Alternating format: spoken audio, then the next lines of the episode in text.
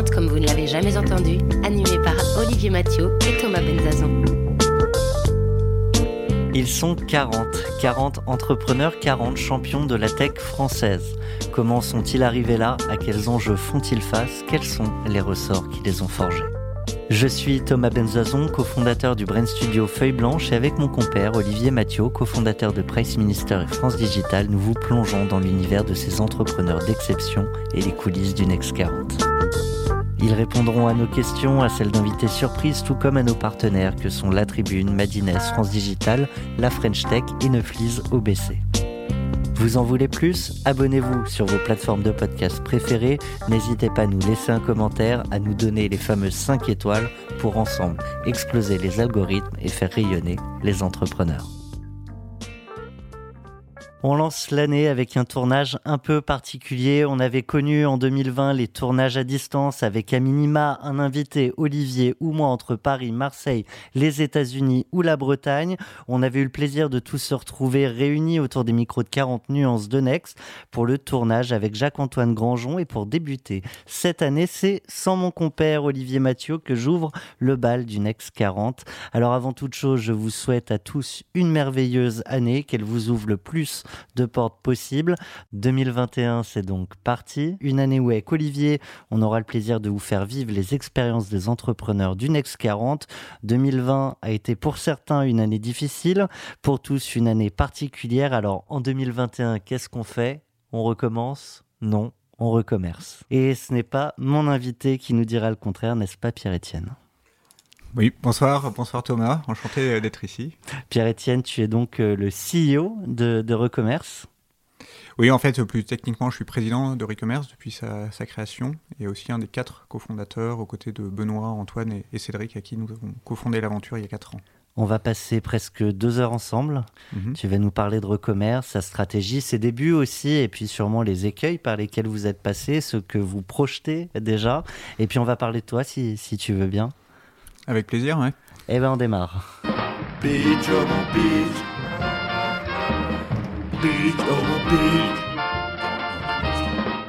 Alors on parle de réemploi?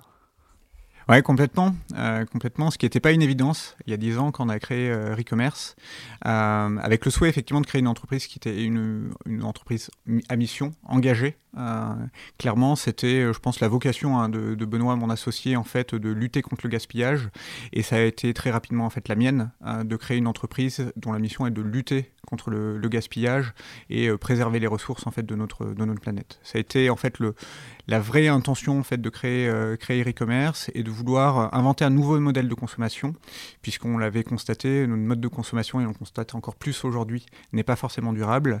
Et donc, on a essayé de s'attaquer à la problématique des smartphones pour euh, encourager en fait à leur euh, réemploi, puisqu'il y a 10 ans de ça, c'était seuls 2% en fait des smartphones étaient quand même recyclés.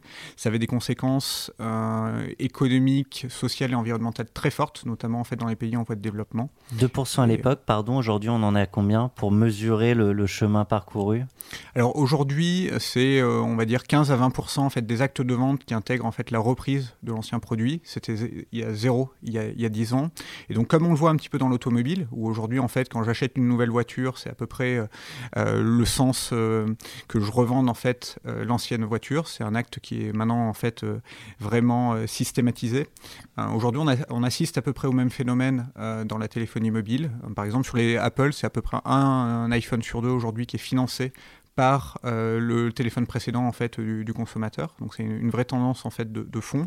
Et aujourd'hui, on, rentre dans une nouvelle ère où euh, ce qu'on a vu sur l'automobile, ce qu'on a vu sur le smartphone, on va le constater sur énormément d'autres catégories de produits, euh, en parlant du bricolage, de la puériculture, enfin d'énormément de secteurs. Alors, on va présenter euh, Recommerce avec euh, Olivier Mathieu, parce que même si je suis seul avec toi, euh, il, est, il est toujours parmi nous et il nous proposait en quelques mots et quelques chiffres de nous présenter Recommerce. On l'écoute. Bonjour Thomas. D'habitude, je commence toujours ce podcast en disant à quel point je suis ravi d'interviewer un nouvel entrepreneur du NES 40 à tes côtés. Il à l'aéroport. là je ne suis ni en studio ni à distance avec vous, donc j'ai enregistré ce petit message. tout d'abord, pour souhaiter une très bonne année à tous nos auditeurs du NES 40 et merci beaucoup pour votre fidélité. Euh, une bonne année évidemment à toute l'équipe du podcast 40 euh, nuances de Next et à nos partenaires. que tu ne manqueras pas de citer, ainsi qu'à notre invité, Pierre-Étienne, euh, de Recommerce.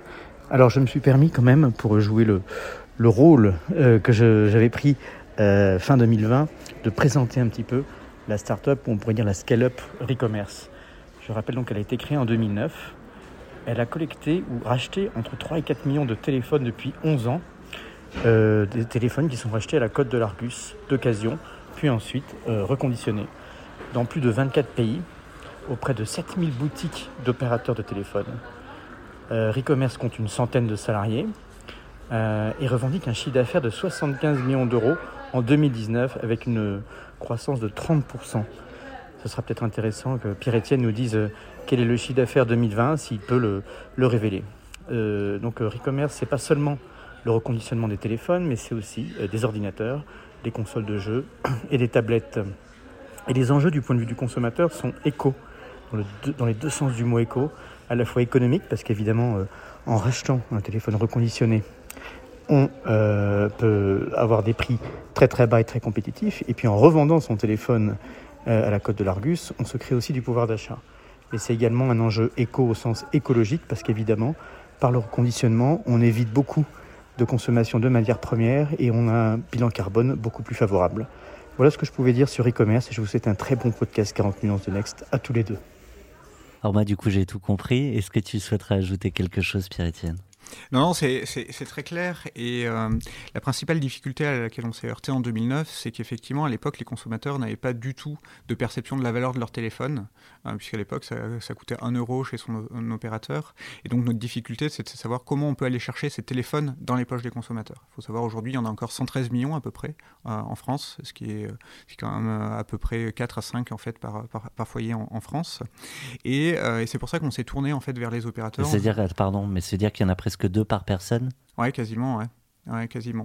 C'est là où on voit le gaspillage en fait de ressources quand on voit en fait tout ce qu'il y a, enfin tout ce que on en reparlera, hein, tout ce euh, l'impact en fait qu'a eu euh, l'extraction en fait de, minerais pour aboutir en fait à, la production de ce, téléphone-là.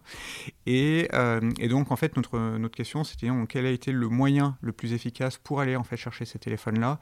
Et on s'est dit qu'il fallait qu'on accompagne en fait aujourd'hui les commerçants de téléphones pour leur permettre en fait de proposer la reprise de ces équipements à euh, à, leur, à leurs clients. Et c'est donc tout naturellement qu'on s'est tourné vers, euh, les opérateurs et qu'on a décidé de faire de Recommerce en fait une, société plutôt B2B en tant que telle, puisqu'on accompagne euh, les partenaires et qu'aujourd'hui on est quasiment présent derrière tous les opérateurs français sans que le grand public en fait nous connaisse, alors qu'une bonne partie des gens en France nous a vendu son, téléphone via, les, opérateurs. Et ça, ça nous a permis de craquer le, le premier maillon en fait de, de notre métier qui est d'acheter des produits avant de les reconditionner et de les revendre.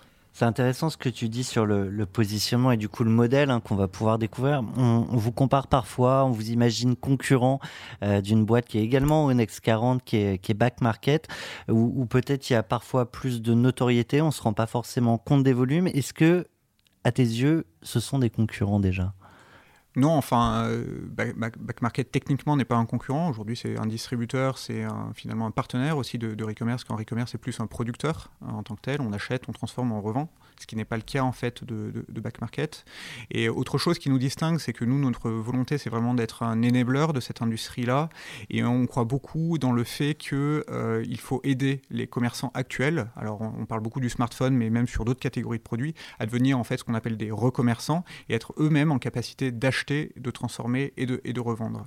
Et donc là où back market, visiblement, a la, volonté plus euh, d'être une sorte d'Amazon en fait du, reconditionné, notre vision est plutôt de permettre en fait à tout retailer, toute petite boutique aujourd'hui de tirer profit et de se transformer pour elle aussi proposer cette expérience du reconditionné qui, euh, comme l'expliquait Olivier, euh, permet en fait un gain pour la planète, mais aussi clairement pour le consommateur et aussi pour le retailer, parce que ça lui permet de faire des ventes additionnelles, d'avoir une proposition de valeur en fait différenciante à son consommateur. Et donc c'est là où nous on a un positionnement différent. Et alors du coup c'est intéressant parce qu'il y, y, a sûrement aussi des freins, j'imagine, en tout cas j'en perçois un qui vous est peut-être euh, parfois euh, euh, mis, en face, c'est cette idée que si je propose à mes consommateurs des produits reconditionnés, ils vont peut-être pas aller chercher des produits neufs que je pourrais également leur vendre et sur lequel je fais peut-être plus de marge. Donc comment on convainc ces retailers de, justement de participer à, à, ce réemploi? Alors en fait, le premier obstacle en fait des, retailers quand ils voient le, reconditionné ou même des marques, ils vont penser en fait que c'est un marché qui va cannibaliser leur marché naturel. Euh, et par exemple, euh, il y a déjà en fait des marques qui sont assez relativement avancées. Par exemple, euh, on peut parler en fait de, par exemple Patagonia, qui est, qui est, qui est une marque. Que Yvon Chouinard voilà, et que, tout le monde connaît et qui assez naturellement en fait s'est lancé sur le reconditionné. C'est une marque en fait où il y a peu de tendance, euh, peu d'effets de mode, on va dire que la doudoune de cette année ressemble quand même assez grandement en fait à la doudoune de, l'année dernière. Des produits qui restent quand même néanmoins assez haut de gamme. Et eux en fait ont lancé une offre euh, de produits euh, reconditionnés. Finalement en fait c'était 80% de, des, clients étaient des primo accédants à la marque. Et c'est là où on voit aujourd'hui que le, reconditionné c'est la même chose chez Apple. Il y a beaucoup de gens en fait qui rêvent d'un produit Apple, ils peuvent pas sortir les 1000 euros et quelques qui vont se tourner vers un, modèle précédent et ça permet en fait à Apple finalement d'aller chercher de nouveaux clients qui rentrent dans l'écosystème iTunes et peut-être un jour qui vont convertir en fait sur le, sur le neuf. Donc ça, ne ça ne cannibalise pas pardon au contraire. Ça ne cannibalise pas. Et puis après, il y a, d'autres effets. C'est par exemple, aujourd'hui, en proposant, en fait, euh, quand une enseigne propose euh, déjà de reprendre les anciens équipements, ils vont donner du pouvoir d'achat, en fait, à, leur, à leurs clients. Ils vont permettre de le transformer sur peut-être davantage de services, de le faire monter en gamme. Donc, ça a un intérêt direct en termes de création de chiffre d'affaires et de marge de manière induite. Quand ils vont proposer, en fait, des produits reconditionnés, bah, ils vont proposer un éventail de produits, en fait, différents à leurs partenaires sur lesquels, en fait, il y a une, à leurs clients sur lesquels, en fait, il y a une demande euh, également euh, très forte. Et donc aujourd'hui, il est maintenant euh, mesuré et, euh, connu qu'effectivement, pour un, un, retailer, proposer en fait du reconditionné est extrêmement stratégique. Hein, aujourd'hui, en fait, dans le retail, on peut comparer même la nécessité de transformation circulaire à la nécessité de transformation digitale pour ces enseignes-là. Tellement, en fait, ça répond à des attentes des consommateurs, qu'il y a des enjeux marketing associés et que ça va impacter leur business model profondément en permettant de créer du chiffre d'affaires additionnel, de la marge additionnelle, de l'EBITDA additionnel et surtout de répondre en fait à une attente des consommateurs qui est de plus en plus marquée. Tu l'as dit, on l'a compris, hein, on ne parle pas que de smartphone, même si j'imagine que c'est aussi ce qui a tiré euh, le, réemploi euh, euh, vers le haut. On a une question de notre compère Olivier Mathieu, on l'écoute. Vous avez un message. Alors même si je ne suis pas présent avec vous, comme vous l'aurez compris, j'avais très envie de poser une question business à l'homme de e-commerce, car on, on sait qu'il y a une grande partie du marché euh, du reconditionné qui repose sur les téléphones, même si euh, l'e-commerce s'occupe aussi du, reconditionnement des ordinateurs et des consoles de jeux, je crois, comme je le disais en introduction. Et j'aimerais savoir en fait sur quelle catégorie de produits euh, vous comptez aller, Pierre-Étienne, et quelles sont la taille des différents marchés potentiellement, au-delà de l'extension géographique, mais par, par type de vertical, car évidemment, plus on aura, j'imagine, touché de marché, plus on aura un impact positif sur le bilan carbone, la consommation de matières premières et euh, la durée de vie de nos produits électroniques. Merci de ta réponse plusieurs, euh, plusieurs choses. Effectivement, déjà, la, vision de, de Recommerce en tant qu'entreprise finalement engagée, c'est non seulement effectivement de continuer à développer Recommerce sur un nombre de catégories de plus en plus large, mais c'est surtout pour nous euh, le souhait d'avoir un impact, euh, on va dire, systémique le plus fort possible en accompagnant en fait tout notre secteur d'activité en le tirant vers le haut. Parce qu'on a eu la chance en fait de commencer sur une catégorie qui avait 10 ans d'avance par rapport à, à, plein d'autres catégories qui se lancent aujourd'hui et qui deviennent pertinentes en fait sur le reconditionné. On va dire le marché a commencé par la voiture, ensuite c'est le smartphone qui s'est développé euh, il y a quasiment 10 ans de, ça. Et aujourd'hui, en fait, il y a plein d'autres secteurs qui se lancent. Et je pense que vous avez tous en tête en fait des initiatives sur l'économie circulaire euh, dans, tous les secteurs confondus. Euh, le, bricolage. Récemment, il y a eu des annonces d'IKEA qui rachète ses meubles, de Levis qui rachète ses jeans, etc. Et il manque une Tout le monde veut faire du e-commerce. Pardon, je faisais une blague. Je disais il manquait une vis sur sur Ikea. Bah oui, oui, mais, euh, mais après, c'est là où aussi, en fait, le, reconditionneur a sa, place. C'est-à-dire qu'en fait, aujourd'hui, on voit que le marché du C2C, euh, finalement, en fait, euh, atteint une certaine asymptote, qui est une demande du consommateur quand j'achète, en fait, un produit, de, un besoin de rassurance, pour dire, bah voilà, j'achète un, meuble reconditionné, est-ce que j'aurai toutes les vis? Parce que je sais qu'effectivement, si j'achète le meuble Ikea qui est, et où il manque des vis, en fait, il tiendra pas debout. Et donc, la proposition de valeur du reconditionneur, c'est de m'assurer que déjà que la transaction se passera bien, mais qu'en achetant un professionnel, j'ai une garantie, que le produit sera fiable, que si jamais en fait malheureusement il manque encore une vis, ben, en fait j'aurai un, un service client. Et donc voilà, ça c'est toute la proposition de, valeur du, recondition, du. Donc ta réponse Olivier, c'est qu'en fait tout potentiellement ou presque peut être reconditionné, ce qui est malgré tout il y a des secteurs qui, euh, qui, qui sont particulièrement plus, plus exposés alors euh, aujourd'hui en fait déjà en fait quand on parle de, l'occasion euh, au sens large aujourd'hui c'est un marché à peu près de 100 milliards euh, en France en, termes de potentiel et un, marché qui va ne faire que se développer au fur et à mesure qu'effectivement il va se professionnaliser parce que c'est un marché qui a un gros enjeu en fait de professionnalisation qui est professionnel sur l'automobile et sur le mobile pas encore sur d'autres sur d'autres verticaux et donc en fait qui a l'aune en fait d'un développement certain. Aujourd'hui c'est à peu près 100 000 emplois en France cette, cette, cette économie là. On estime suivant la manière dont euh, le marché va se structurer, que dans euh, deux ans, ça peut être 300 000 à 700 000 emplois de plus, suivant en fait l'essor sur ces nouvelles, euh, ces nouvelles catégories de produits. Et donc aujourd'hui, au-delà du smartphone et des consumer, du consumer electronics, en fait, qu'on adresse nous, nous, nous e-commerce, il y a des vraies tendances de fond. Par exemple, il y a énormément, il y a énormément d'initiatives sur le vélo. Tout le monde comprendra que c'est pertinent de se lancer aujourd'hui sur du, sur du vélo électrique, électrique sur des équipements sportifs de, de manière, de, de manière générale. Ça, euh, vous y allez pas non, on n'y va pas. Et vous voulez pas y aller? Alors, bah, en fait, on peut pas tout faire parce qu'effectivement, euh, aujourd'hui, c'est un métier qui est assez exigeant. Ça développe de, nécessite de développer une expertise commerciale et industrielle par euh, catégorie de produits. Et donc, par contre, Recommerce, et on, effectivement, on l'a pas évoqué, mais avant tout une entreprise fortement technologique, c'est-à-dire sous un angle très industriel. C'est une société très orientée data science qui a développé un ERP spécifique à cette économie circulaire, qui est très très loin dans la manière dont c'est approché d'une économie linéaire classique. Et donc, euh, aujourd'hui, on est sollicité et on propose nos technologies à ces acteurs euh, industriels qui veulent se lancer sur d'autres catégories. Et dans ce cas-là, on propose nos technologies sous forme de licence, on les accompagne d'un point de vue expertise, et ça leur permet eux-mêmes de faire ce métier de j'achète, je transforme et, euh, et, je revends, tout en utilisant en fait les bonnes pratiques que et l'IT et la plateforme technologique que Recommerce a développé depuis 10 ans. Et c'est comme ça en fait qu'aujourd'hui, on compte sur ce marché avoir en fait un impact maximisé, c'est-à-dire sur les catégories qu'on maîtrise, en allant toujours plus loin parce que finalement on est aujourd'hui qu'encore qu'au début de l'histoire. Euh, et après, sur, euh, sur d'autres verticaux, aider des gens en fait à, le, faire euh, naturellement. Et aujourd'hui, on est en contact avec une grande partie en fait des, marques ou des grands distributeurs qui cherchent justement à, à progresser en fait dans ces, dans ces secteurs-là. Et puis après, il y a une autre catégorie, c'est aujourd'hui en fait tout ce qui est le, le, marché du textile, qui a aussi des gros enjeux d'économie circulaire. Là-dessus, c'est c'est une problématique de fond. Enfin, on est tous conscients en fait des, des dégâts environnementaux notamment que font euh, tout ce qui est fast fashion, etc., avec des produits qui sont difficilement en plus euh, recyclables. Ça, c'est les marchés que nous, aujourd'hui, en fait, on n'adresse pas forcément. Nous, on est plutôt aujourd'hui, on va dire, sur les équipements à forte valeur résiduelle, donc des choses qui sont plutôt euh, haut de gamme, qui auront encore une valeur demain, qui sont, qui sont réparables. Et nous-mêmes, en fait, on, milite de manière générale pour que demain, les produits soient de plus en plus réparables, pour qu'il y ait de plus en plus d'éco-conception, etc., ce qui est encore trop, trop rare dans le textile. L'obsolescence programmée, c'est réellement programmé ou c'est un, état de fait euh, lié au fait qu'il faut euh, permettre à, nos consommateurs d'avoir des nouveaux produits à acheter?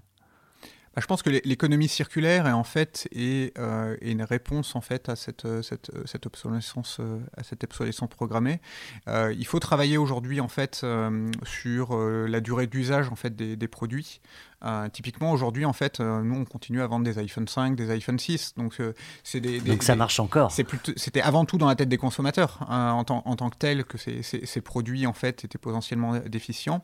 Et donc là, l'idée, c'est plutôt de se dire, bon, une fois que quelqu'un, en fait, veut changer d'iPhone, tout lui mettre, tout mettre en œuvre pour que son iPhone précédent ait une seconde vie, voire, en fait, une, une troisième vie, puisqu'il y a toujours, en fait, des gens qui sont intéressés pour ces choses-là.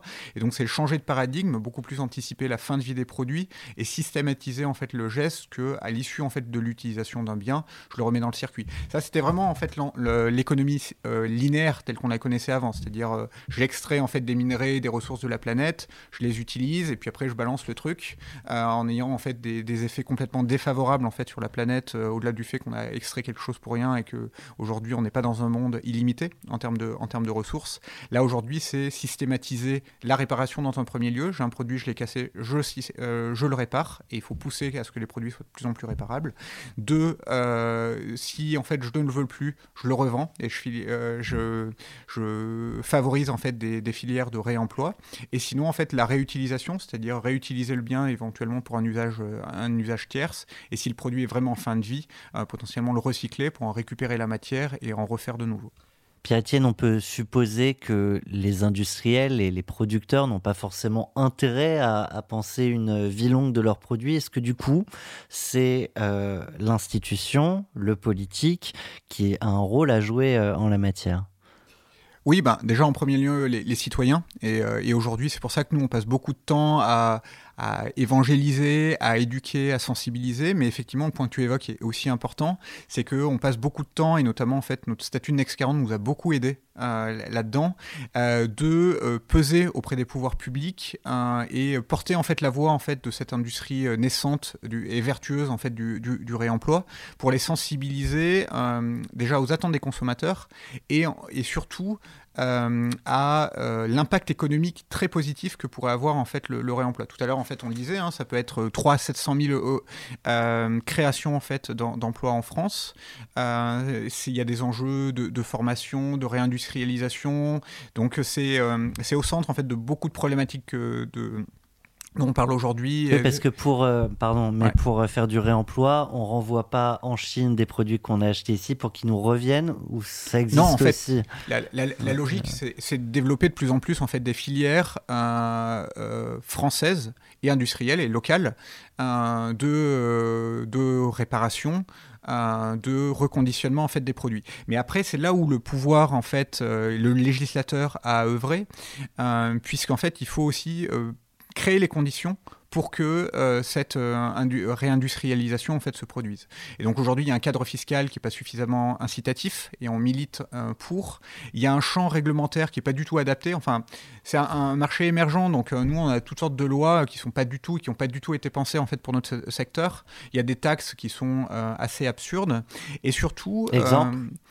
Euh, bah aujourd'hui, par exemple, typiquement, euh, aujourd'hui, il y a des. Euh, vous savez qu'en fait, quand vous achetez un bien d'équipement électronique, vous allez payer ce qu'on appelle la D3E, la, taxe sur les déchets électroniques, et qu'aujourd'hui, en fait, tous les acteurs du réemploi, en fait, n'en bénéficient pas, alors qu'il serait assez juste que ces acteurs qui contribuent en fait à la dépollution et la gestion de la fin de vie de ces déchets en, en, bénéficient. et donc ça, c'est des choses qui sont aujourd'hui en, discussion et pour lesquelles on, milite, qu'on puisse bénéficier en fait de cette de cette éco-contribution. Vous, vous avez créé notamment la, fédération euh, des acteurs du réemploi. Tu le disais aussi, hein, avec le Next 40, vous avez eu euh, l'oreille euh, d'un certain nombre de politiques. Est-ce qu'il y a des premières victoires, des premiers trophées à votre actif? Oui, complètement. Bah, en fait, en, notamment dans les années 2005-2006, on se sentait quand même assez seul.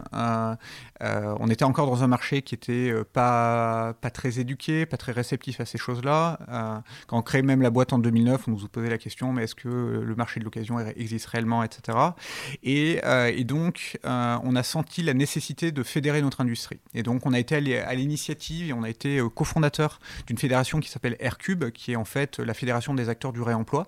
Euh, et qui regroupe aujourd'hui euh, toutes les initiatives, donc beaucoup de startups, beaucoup d'associations, maintenant des grands groupes qui nous rejoignent pour euh, porter euh, les intérêts en fait euh, de, ce secteur-là, qui, est, qui est extrêmement vertueux et aussi qui est assez particulier puisqu'en fait il réunit que des gens en fait très très motivés en fait par le sens et la mission en fait de leur entreprise qui est très vertueuse. Et donc c'est un, collectif qui est plutôt qui est plutôt très fort et qui nous a permis en fait de défendre en fait des, sujets à, échelle à échelle nationale et faire bouger des lignes d'un point de vue réglementaire. Typiquement, récemment, on a été euh, intégré, d'ailleurs c'est mon associé Benoît qui siège, on est nommé par le Premier ministre au sein d'une commission interfilière euh, sur, euh, qui régule, on va dire, en fait, le, monde des déchets. Et donc ça nous permet d'être de plus en plus influents, de porter notre voix et de nous faire entendre sur tous les enjeux du secteur. Et ça, c'est vraiment quelque chose qu'on est maintenant en train de porter à échelle européenne pour toujours peser plus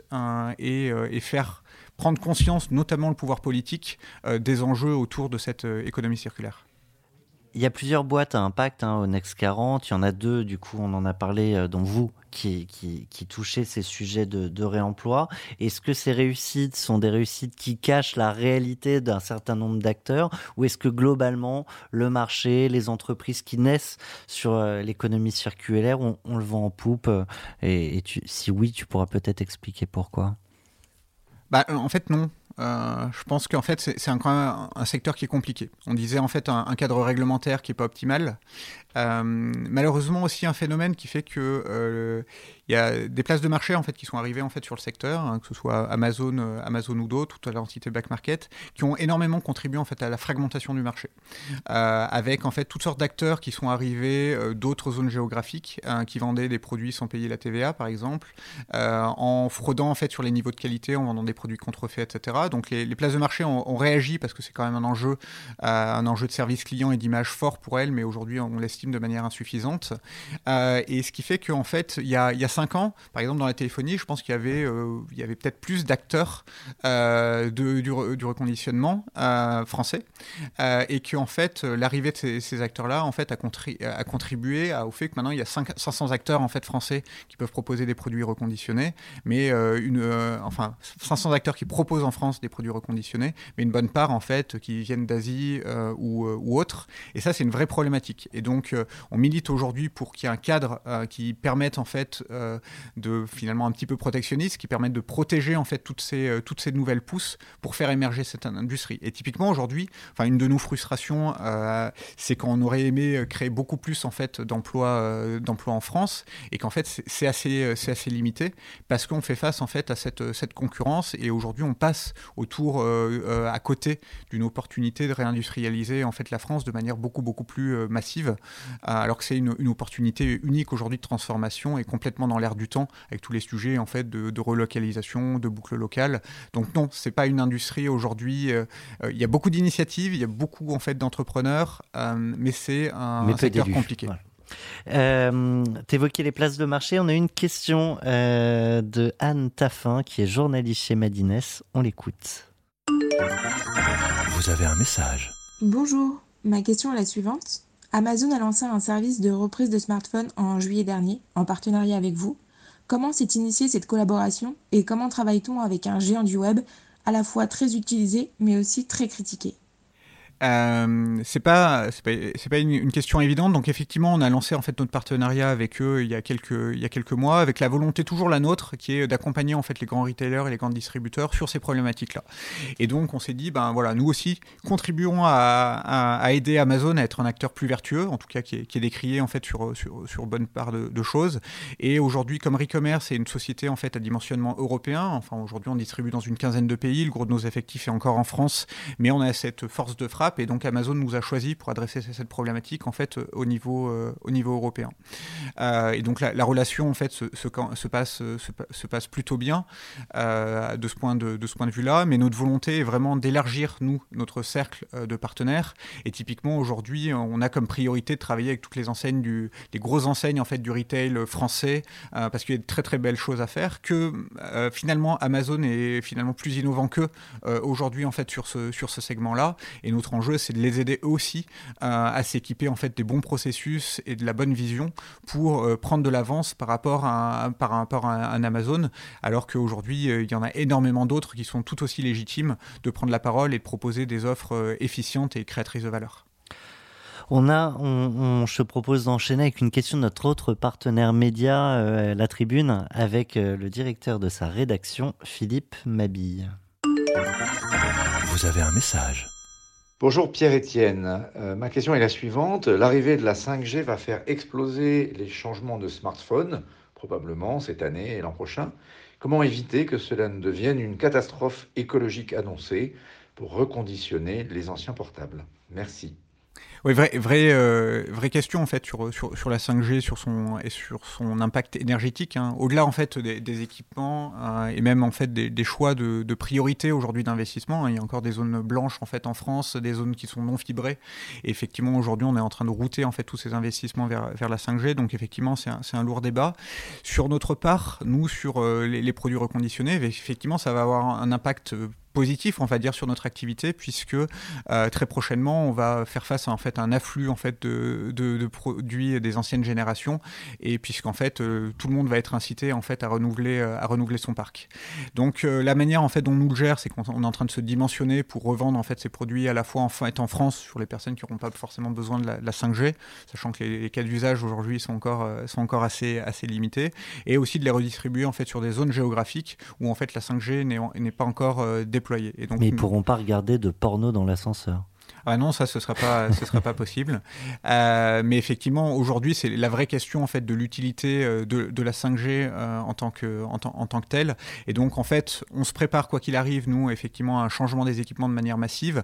Mais je pense qu'on pourra très bien fonctionner encore pendant 5, sans 5G encore quelques, quelques années. Et après, tous les pays ne sont pas aussi en avance, on va dire, que la France sur ces, sur ces choses-là. Et donc, à nous de travailler des, des débouchés, en fait, dans d'autres géographies. Et ce qui explique aujourd'hui que est aussi fort fortement international parce que de tout temps, à une époque, on avait beaucoup de BlackBerry, alors qu'en fait, en France, la demande était beaucoup plus faible. Il fallait trouver des pays dans lesquels la demande était plus forte. Et c'est en ça que e-commerce aujourd'hui est extrêmement euh, diversifié sur ses canaux de vente, euh, dans, de par leur typologie et de par les zones de géographique, parce qu'on a toujours ces problématiques de se dire.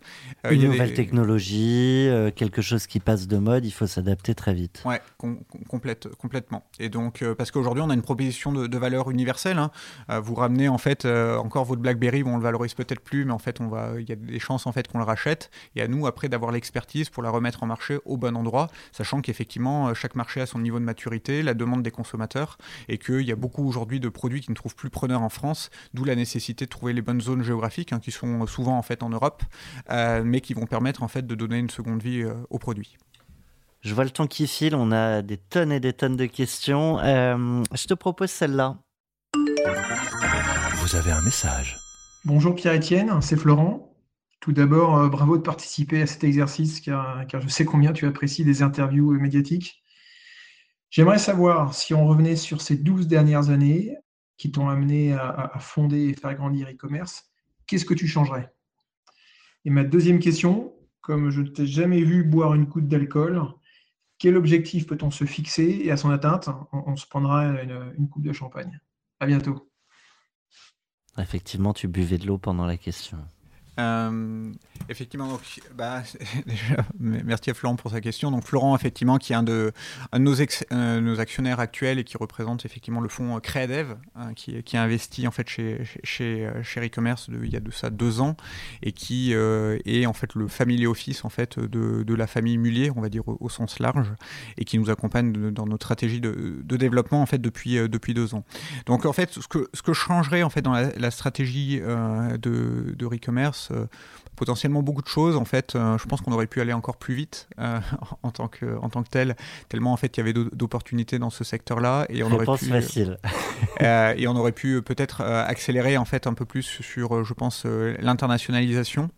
et peut-être un petit peu plus tôt, sans doute de manière un petit peu plus vite, parce qu'en fait aujourd'hui on voit que c'est des marchés sur lesquels en fait il y, a de, il, y a, il y a de fortes appétences et que la manière dont s'y est pris dans un premier temps n'a pas toujours été complètement la bonne. On n'a pas forcément choisi les bonnes zones géographiques. Et je pense qu'on a perdu beaucoup de temps en fait dans notre go-to-market euh, européen. Sur quoi tu t'es planté, vous bah, quand en fait on a, on, a, on a fait un développement européen en fait qui était assez opportuniste, c'est-à-dire euh, dès qu'il y avait un, opérateur qui souhaitait travailler avec nous, on, a, on arrivait et on s'est lancé en fait sur des, sur des zones géographiques où euh, la valeur moyenne euh, des terminaux était extrêmement faible. On s'est lancé en fait en Espagne, la valeur moyenne des produits qu'on rachetait était de 15 euros et donc en fait on n'arrivait pas à trouver de marché secondaire. et donc, donc pourtant c'est les mêmes produits qu'ici.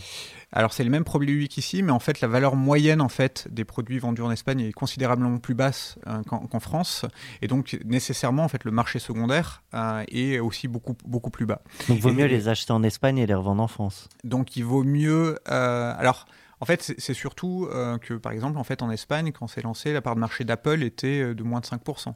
Euh, parce que les gens en fait achetaient des Nokia, etc. Et donc suivant en fait les pays européens, il faut vraiment anticiper qu'est-ce qui est vendu en fait dans le pays. Et là, il se trouve qu'en fait les produits étaient très entrée de gamme et quand un produit est très entrée de gamme, généralement il a une valeur résiduelle plus faible et donc il a moins de chances en fait d'avoir une, une, une seconde ou une troisième vie. L'objectif que tu te fixes pour aller trinquer au champagne avec Florent?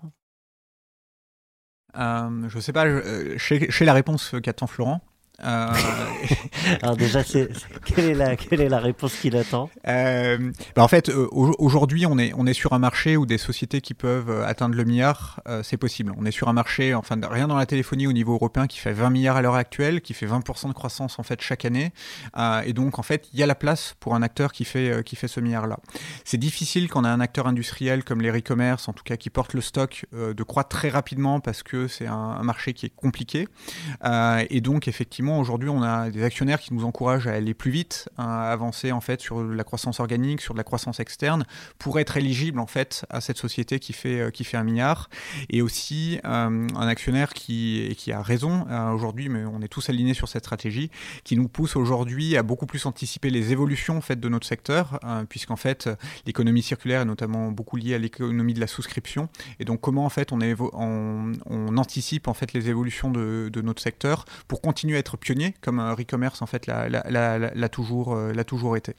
Et donc, euh, donc aujourd'hui, effectivement, l'enjeu pour nous, ce serait euh, assez rapidement en fait de franchir la barre des 200 millions. Ce serait très bien. La barre des 100 millions, en fait, on va la franchir et on est déjà en fait sur ce, sur, sur un rythme. Typiquement, en fait, en décembre, on a fait plus de 10 millions de chiffres sur, sur le mois et on est dans une bonne dynamique à dépasser durablement les 100 millions.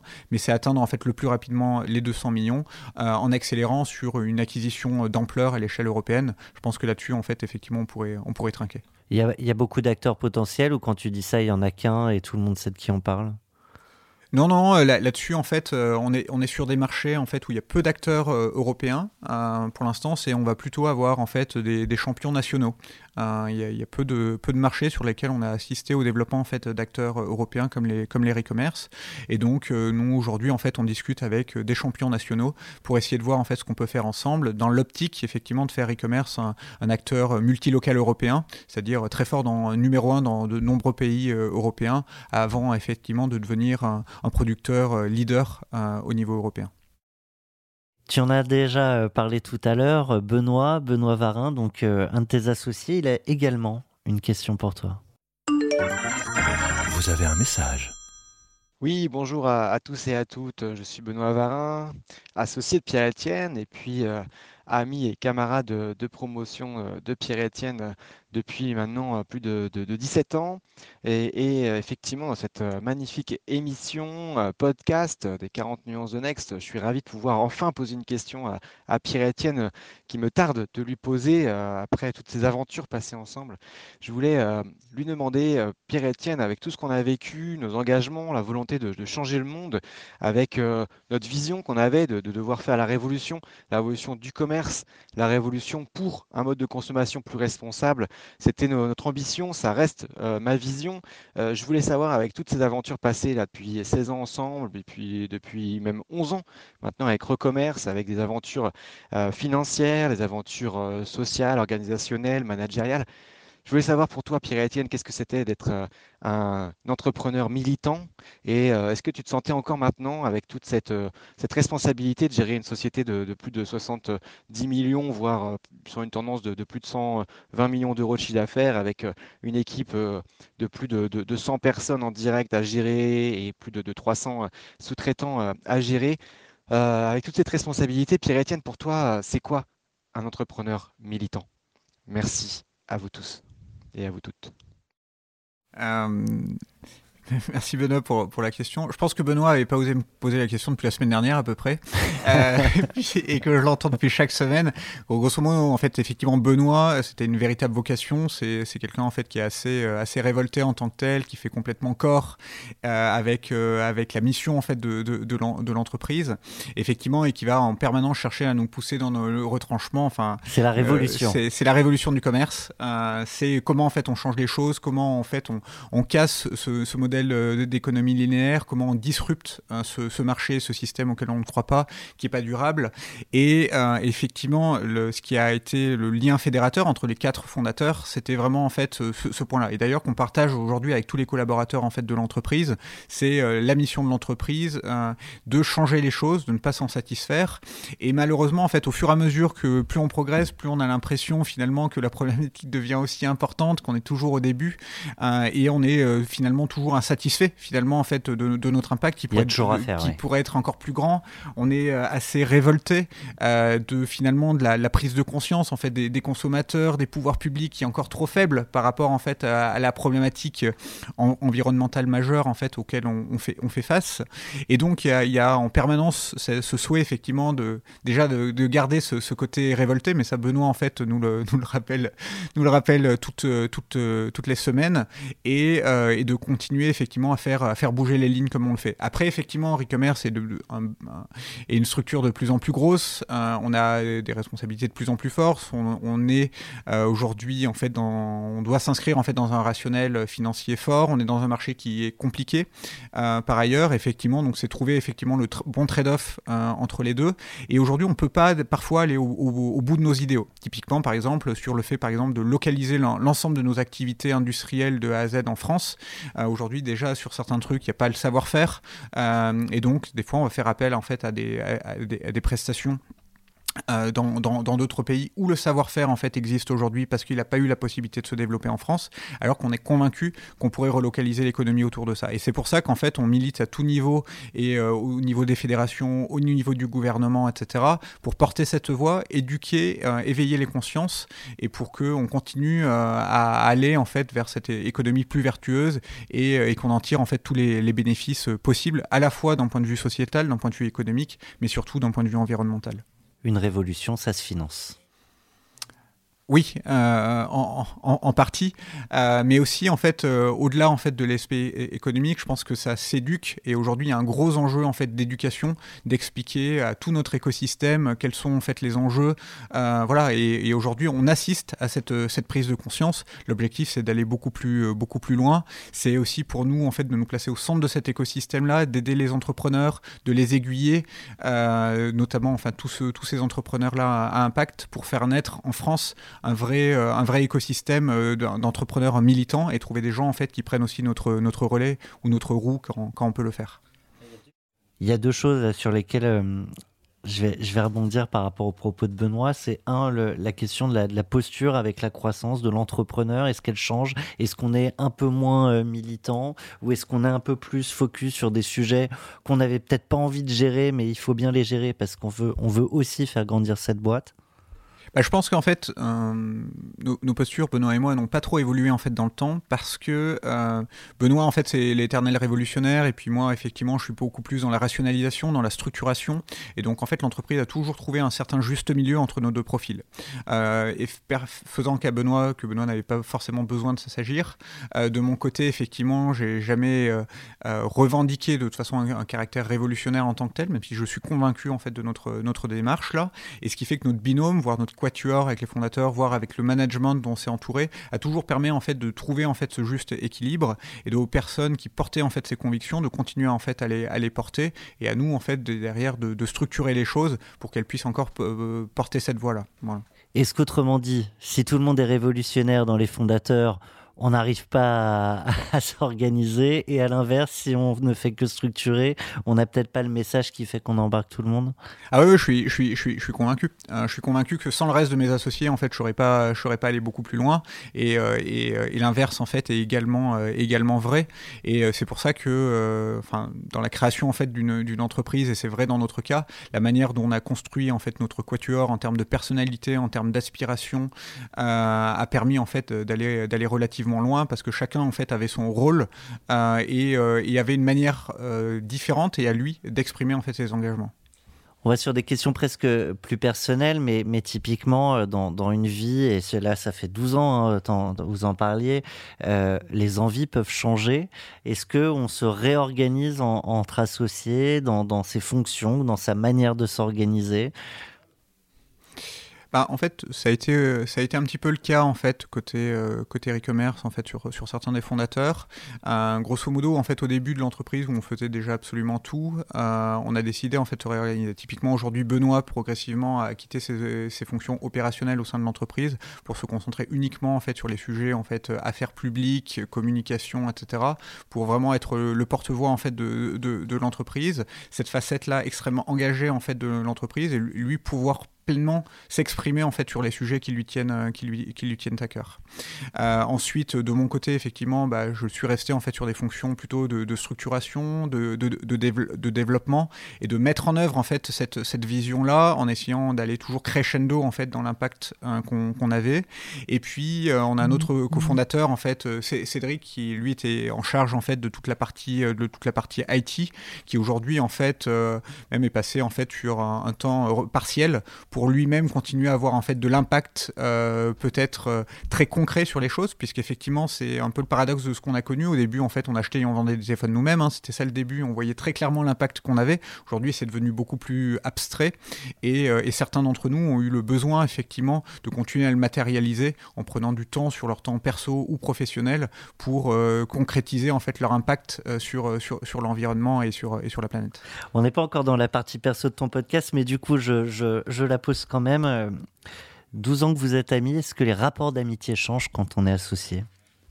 En fait, euh, donc Benoît a dit que j'étais son ami. Euh, je ne nous ai jamais vraiment défini comme tel en, tant que, en, en, tant que tel, parce qu'à l'époque, en fait, on s'était rencontrés, on avait construit un peu l'équipe en fonction des compétences. Voilà, et chacun en fait avait ses compétences. On a construit une équipe de manière vraiment très très euh, avec une vision pour la boîte très rationnel on s'est dit voilà il nous faut un profil comme ça il nous faut un profil comme ça il nous faut un profil comme ça. Donc euh, Benoît c'était plutôt la dimension industrielle. Moi c'était financière. Et il y avait quelqu'un de l'IT il y avait quelqu'un plutôt euh, côté pricing. Et donc on s'est dit c'est quoi les, les, quatre piliers qu'il faut? Et on a construit en fait l'équipe ad hoc là-dessus sachant que les quatre avaient juste en commun le fait d'avoir un impact. Et c'est déjà c'était des entrepreneurs ou des personnes qui cherchaient en fait à avoir un, du sens. Ça c'est vraiment ce qui nous fédérait ce qui nous a toujours fédéré et, et ce rôle en fait euh, d'associés, en fait, aujourd'hui, c'est un statut à part. Enfin, mes associés, ça restera mes, associés. Dans tous les coups durs qu'on a connus, on est resté extrêmement, extrêmement proches. Et donc, c'est une dimension, en fait, euh, au-delà de l'amitié. Enfin, c'est différent de, l'amitié, mais aujourd'hui, cette, cette relation d'association, en fait, elle est extrêmement forte. Euh, et en fait, en, 12 ans, on est resté extrêmement solidaire, quels que soient en fait les, les, les, challenges, extrêmement proches. on échange tous euh, au quotidien, etc. On se dit les choses, et donc on a développé en fait une qualité de relation euh, qui est différente des relations d'amitié que je peux avoir en fait par ailleurs avec d'autres personnes. C'est vraiment un statut à part en fait la, la relation que j'ai aujourd'hui avec avec Antoine, Cédric et Benoît, et c'est des relations qui sont extrêmement fortes, qui sont extrêmement durables, et des fois même qui échappent un petit peu à la compréhension en fait d'autres qui disent mais vous êtes tellement différents, comment vous entendez, etc. Bah non, en fait c'est parce qu'on est différent justement qu'on a réussi à faire quelque chose qui est euh, qui est pas mal euh, aujourd'hui, euh, et, voilà, chacun sait se trouver, chacun apporte quelque chose, et, aujourd'hui c'est une, une, association en fait complètement réussie. Super intéressant. On a deux, deux rubriques dans, dans, cette première partie à balayer ensemble. Je te propose d'aller relativement vite sur celle-ci. Je sais que je vous demande de rester chez vous. Je vous demande aussi de garder le calme. Il est venu tourner le jingle dans, les studios. Je pense que c'est important dans les moments que nous vivons. Donc bon, on est peut-être parti pour un troisième confinement. Qui sait En tout cas, la, question euh, qui est, que, que supposait cette euh, rubrique, c'était comment vous êtes organisé chez Recommerce pendant cette première période qu'on a vécue, tous confinés, tous bloqués. Euh, j'avais décidé de la, de la, mettre de côté. Et puis finalement, tu, tu me disais quand on préparait cette émission qu'il y a quand même beaucoup de changements chez Recommerce pendant cette période-là. Est-ce qu'on peut en dire un mot? Ah bah oui, oui bah, bah, pendant que le président tenait ces, ces mots-là, enfin nous on gardait pas tellement notre calme, enfin de notre côté, même si on avait un peu anticipé les choses, puisqu'en fait notre modèle en fait vise à acheter des produits dans les points de vente physiques. Aujourd'hui on rachète principalement nos, nos, produits en fait dans les boutiques opérateurs et on vend principalement en fait aux, aux retailers. Donc en fait quand on nous a dit les boutiques sont fermées, ça veut dire qu'on n'achète plus, euh, ça veut dire on vend plus. Euh, donc on a une problématique, on a un problème. Euh, et donc là en fait on a réuni les équipes, on a dit bah, on a un problème euh, et franchement, en fait, donc on était début mars et on leur a dit euh, fin juin, il y a un énorme mur. Euh, si on change rien, on va se le prendre et, ça va être ça va être très très compliqué pour l'entreprise. Et donc on a été complètement transparent sur le niveau de trésor en fait dans l'entreprise, notre niveau de cash burn, ce qui allait potentiellement se produire. On a dit voilà, ça c'est le worst case scénario. travaillons ensemble très rapidement en fait sur un plan d'action qu'on avait un petit peu un petit peu anticipé quand même pour complètement en fait retourner retourner l'entreprise et trouver en fait une dynamique. voilà. Donc bien sûr on a sécurisé un, un un, PGE. On a fait appel un peu au chômage partiel au tout début parce que la situation était vraiment critique. Public. Et en fait, l'entreprise s'est très rapidement transformée parce qu'en fait, on a toujours été une, une, une société plutôt résiliente parce qu'on a énormément de canaux de vente. En fait, on vend online, on vend en physique, on vend en indirect, en direct, en marque blanche, en marque propre. Et donc là, on a, on a complètement redistribué notre chiffre d'affaires. On a beaucoup plus shifté en fait sur le digital, euh, ce qui nous a permis en fait d'assurer déjà en fait une stabilité en fait de notre chiffre d'affaires. Donc ce qui, a été plutôt bien. On a Quand tu dis digital, c'est sur recommerce.com ou c'est sur les sites euh, internet des, euh, des, entreprises avec lesquelles vous bossez Alors en fait, il y avait sur le site recommerce.com, il y a sur les places de marché en fait, dont, dont Back Market, il y a, et effectivement, il y a un autre phénomène qui est celui que tu évoques, c'est qu'en fait, là où on pensait que le retail allait s'arrêter, euh, toutes les enseignes euh, retail, en fait, euh, ont continué à nous acheter en fait, des produits reconditionnés de manière significative parce que c'était des catégories qui, au niveau du web notamment, continuaient à, très très très bien se vendre. Et donc, c'est là où il le, y a eu un double effet. D'abord, enfin, nous qui, avons, qui nous sommes reconfigurés, et puis en fait, le, le, confinement et la crise actuelle, en fait, ont été un vrai accélérateur en fait, pour ce marché-là, puisqu'en fait, les consommateurs bon, sont de plus en plus sensibilisés à l'aspect écologique et cherchaient aussi des bons plans en fait, pour euh, pour, s'équiper, notamment en fait, euh, dans un contexte en fait, de, télétravail. Euh, et, donc il y a eu en fait une, une vraie, un vrai développement de, nos secteurs que tout le monde en fait a perçu. Et c'est comme ça que e-commerce effectivement a, connu un premier quarter difficile. Le deuxième, on repassait sur notre historique. Et le troisième quarter, on a fait 60% de croissance par rapport en fait à l'année par rapport à l'année dernière. Voilà. Donc ça a été en fait un retournement en fait compliqué, qu'on avait quand même euh, un petit peu anticipé, mais ça, ça a été une, année qui n'était pas du tout de tout repos, et on a la chance de faire partie des entreprises qui s'en sortent bien et structurellement bien, puisque notre secteur euh, économique a pris, euh, a pris de l'avance. Et typiquement, si on parle d'un avant-après Covid pour, pour e-commerce, tous les efforts que vous avez mis sur le digital ne vont pas s'arrêter a priori non, les, efforts en fait qu'on a fait sur le digital ne vont pas s'arrêter. Puis ça a été un vrai facteur d'accélération de, prise de conscience chez nos clients, euh, qui se sont dit, mais en fait c'est une catégorie qui est qui extrêmement pertinente, y a une vraie demande en fait de nos consommateurs, etc. Et donc le, marché, en fait, la maturité du marché a accéléré subitement. Et donc en fait, ça fait que durablement nos canaux digitaux effectivement se sont développés. Et puis nos clients euh, retail, hein, donc la grande distribution, les opérateurs, etc. Parce qu'aujourd'hui on travaille avec euh, tous les opérateurs et la grande partie des distributeurs français. Effectivement vont continuer à accélérer. Hein. donc c'est plutôt une, très bonne euh, nouvelle pour nous. Euh, voilà, et donc on est in fine en fait plutôt satisfait, plutôt, plutôt soulagé à l'issue de cette année qui a quand même été extrêmement difficile. Bon, ça y est, on est en 2021, on peut regarder un peu, un peu plus loin, on regarde l'avenir. I have a dream. On va parler du monde d'après qu'on nous a euh, vendu. Euh, moi, je serais curieux de savoir quel est le monde d'après euh, dans, tes yeux. Est-ce que c'est le même qu'avant en mieux? Est-ce que c'est le même qu'avant en pire? Qu'est-ce qu'on y met dans ce monde d'après? Ah bah, le monde d'après, si en fait on fait rien aujourd'hui, ça va être très compliqué. ça va être ça va être très très compliqué.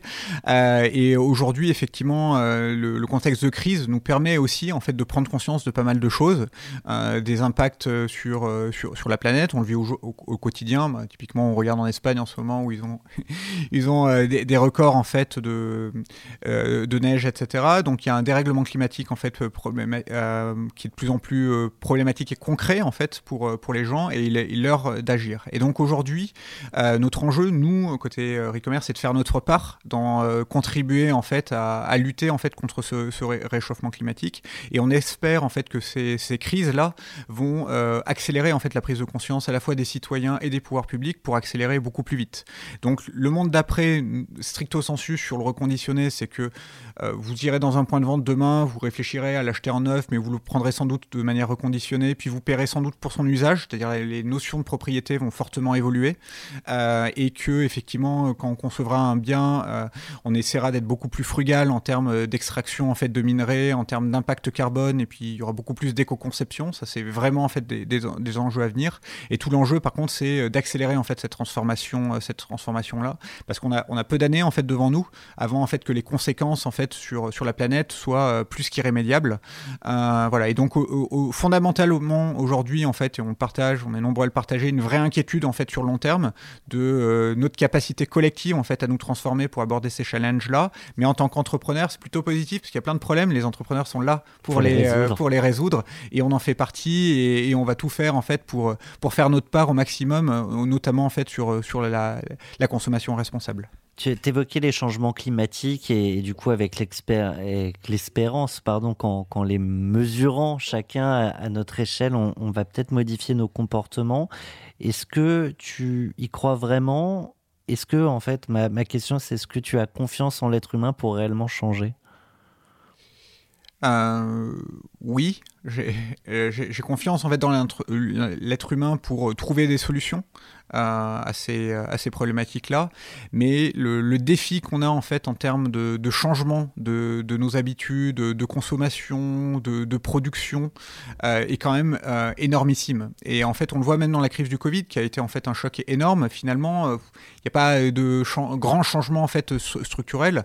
Alors en fait, qu'on a des grands enjeux en fait de modification de tout notre modèle économique qui, euh, qui ne tient pas. On vit dans un monde où tout le monde a la perception, enfin c'est de moins en moins vrai, mais que les ressources sont illimitées que l'énergie est limitée. Ça, c'est quelque chose qu'on a hérité de la première euh, révolution industrielle. À partir du moment où on a construit des machines, on a eu cette perception-là, en fait, de, de, de l'illimité. Et c'est pas vrai. Euh, on le voit. Alors, on le voit aujourd'hui, nous, dans notre secteur, par exemple, avec les terras, hein, qui constituent, en fait, nos téléphones.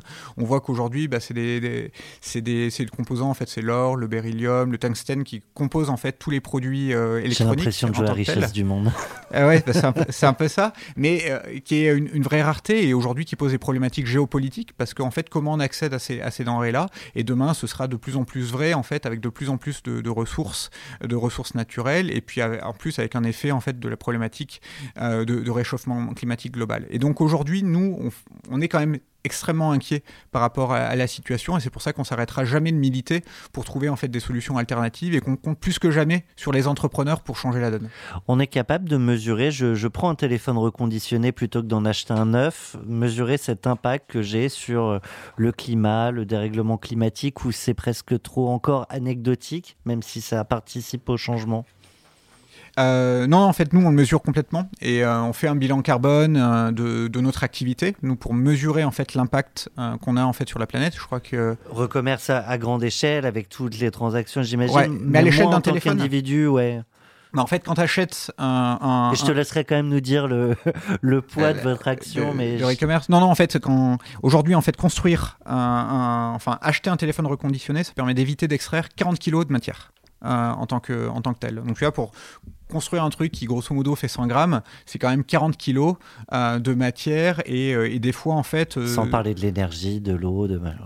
Complètement. Et puis euh, là, c'est extraire de l'or, du lithium, de l'argent, du mercure. Je sais pas si tu as déjà vu des reportages sur dans quelles conditions en fait c'est extrait, même d'un point de vue en fait euh, Humain, sani- ouais, euh, ouais. humain. En fait, les conséquences sont, sont, sont importantes. Et après, l'impact aussi, c'est 30 kilos en fait euh, de euh, d'émissions de CO2 pour euh, construire en fait ce téléphone-là. Et donc en fait, on part du principe que dès qu'en fait on réutilise un, téléphone, bah, en fait ton impact c'est euh, 40 euh, kilos d'extraction euh, de matière en moins et c'est 30 kilos en fait de CO2 euh, de CO2 en moins. Et quand tu mets ça en fait à l'échelle, tout à l'heure euh, j'évoquais euh, le nombre en fait de téléphones qui sont dans les tiroirs euh, en France, hein, donc c'est euh, c'est quasiment en fait 100 120 millions. Euh, et si en fait on, avait réutilisé ces, produits-là, c'est euh, c'est plus de 120 000 tonnes en fait de, de matières premières déjà en fait qu'on économiserait et, euh, et c'est plus de 100 000 tonnes en fait d'équivalent euh, d'équivalent CO2. Euh, voilà. Donc en fait, c'est là où il faut arrêter en fait ce, ga- ce gaspillage-là. Et faut et avoir en fait une économie qui optimise en fait la ressource une fois qu'on l'a qu'on l'a qu'on l'a extraite, ce qui est absolument pas le cas aujourd'hui. Bon, on l'a bien compris, hein, il est plus qu'urgent de, de changer nos habitudes. Il y a quand même une habitude qui ne changera pas. 40 nuances de Next, c'est en deux parties. On se retrouve dans quelques instants avec Pierre-Étienne Roina, président de Recommerce, pour parler de lui, pour parler de toi. À tout de suite. 40 nuances de Next. Le Next 40, comme vous ne l'avez jamais entendu, animé par Olivier Mathieu et Thomas Benzazan.